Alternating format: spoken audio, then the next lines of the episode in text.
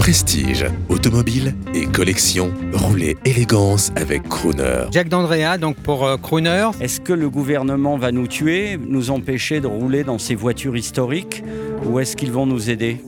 Ben, nous, on fait tout pour essayer de leur faire passer le message en leur faire- faisant comprendre que nous, on défend du patrimoine, on défend des valeurs. Et derrière tout ce patrimoine, il y a des métiers, donc des industriels aussi, parce que, que, par exemple, aujourd'hui, on a Elf Total qui a créé une gamme pour les véhicules anciens. Donc ça veut dire que même les grands industriels ont compris que finalement, communiquer sur le patrimoine, c'était assez positif.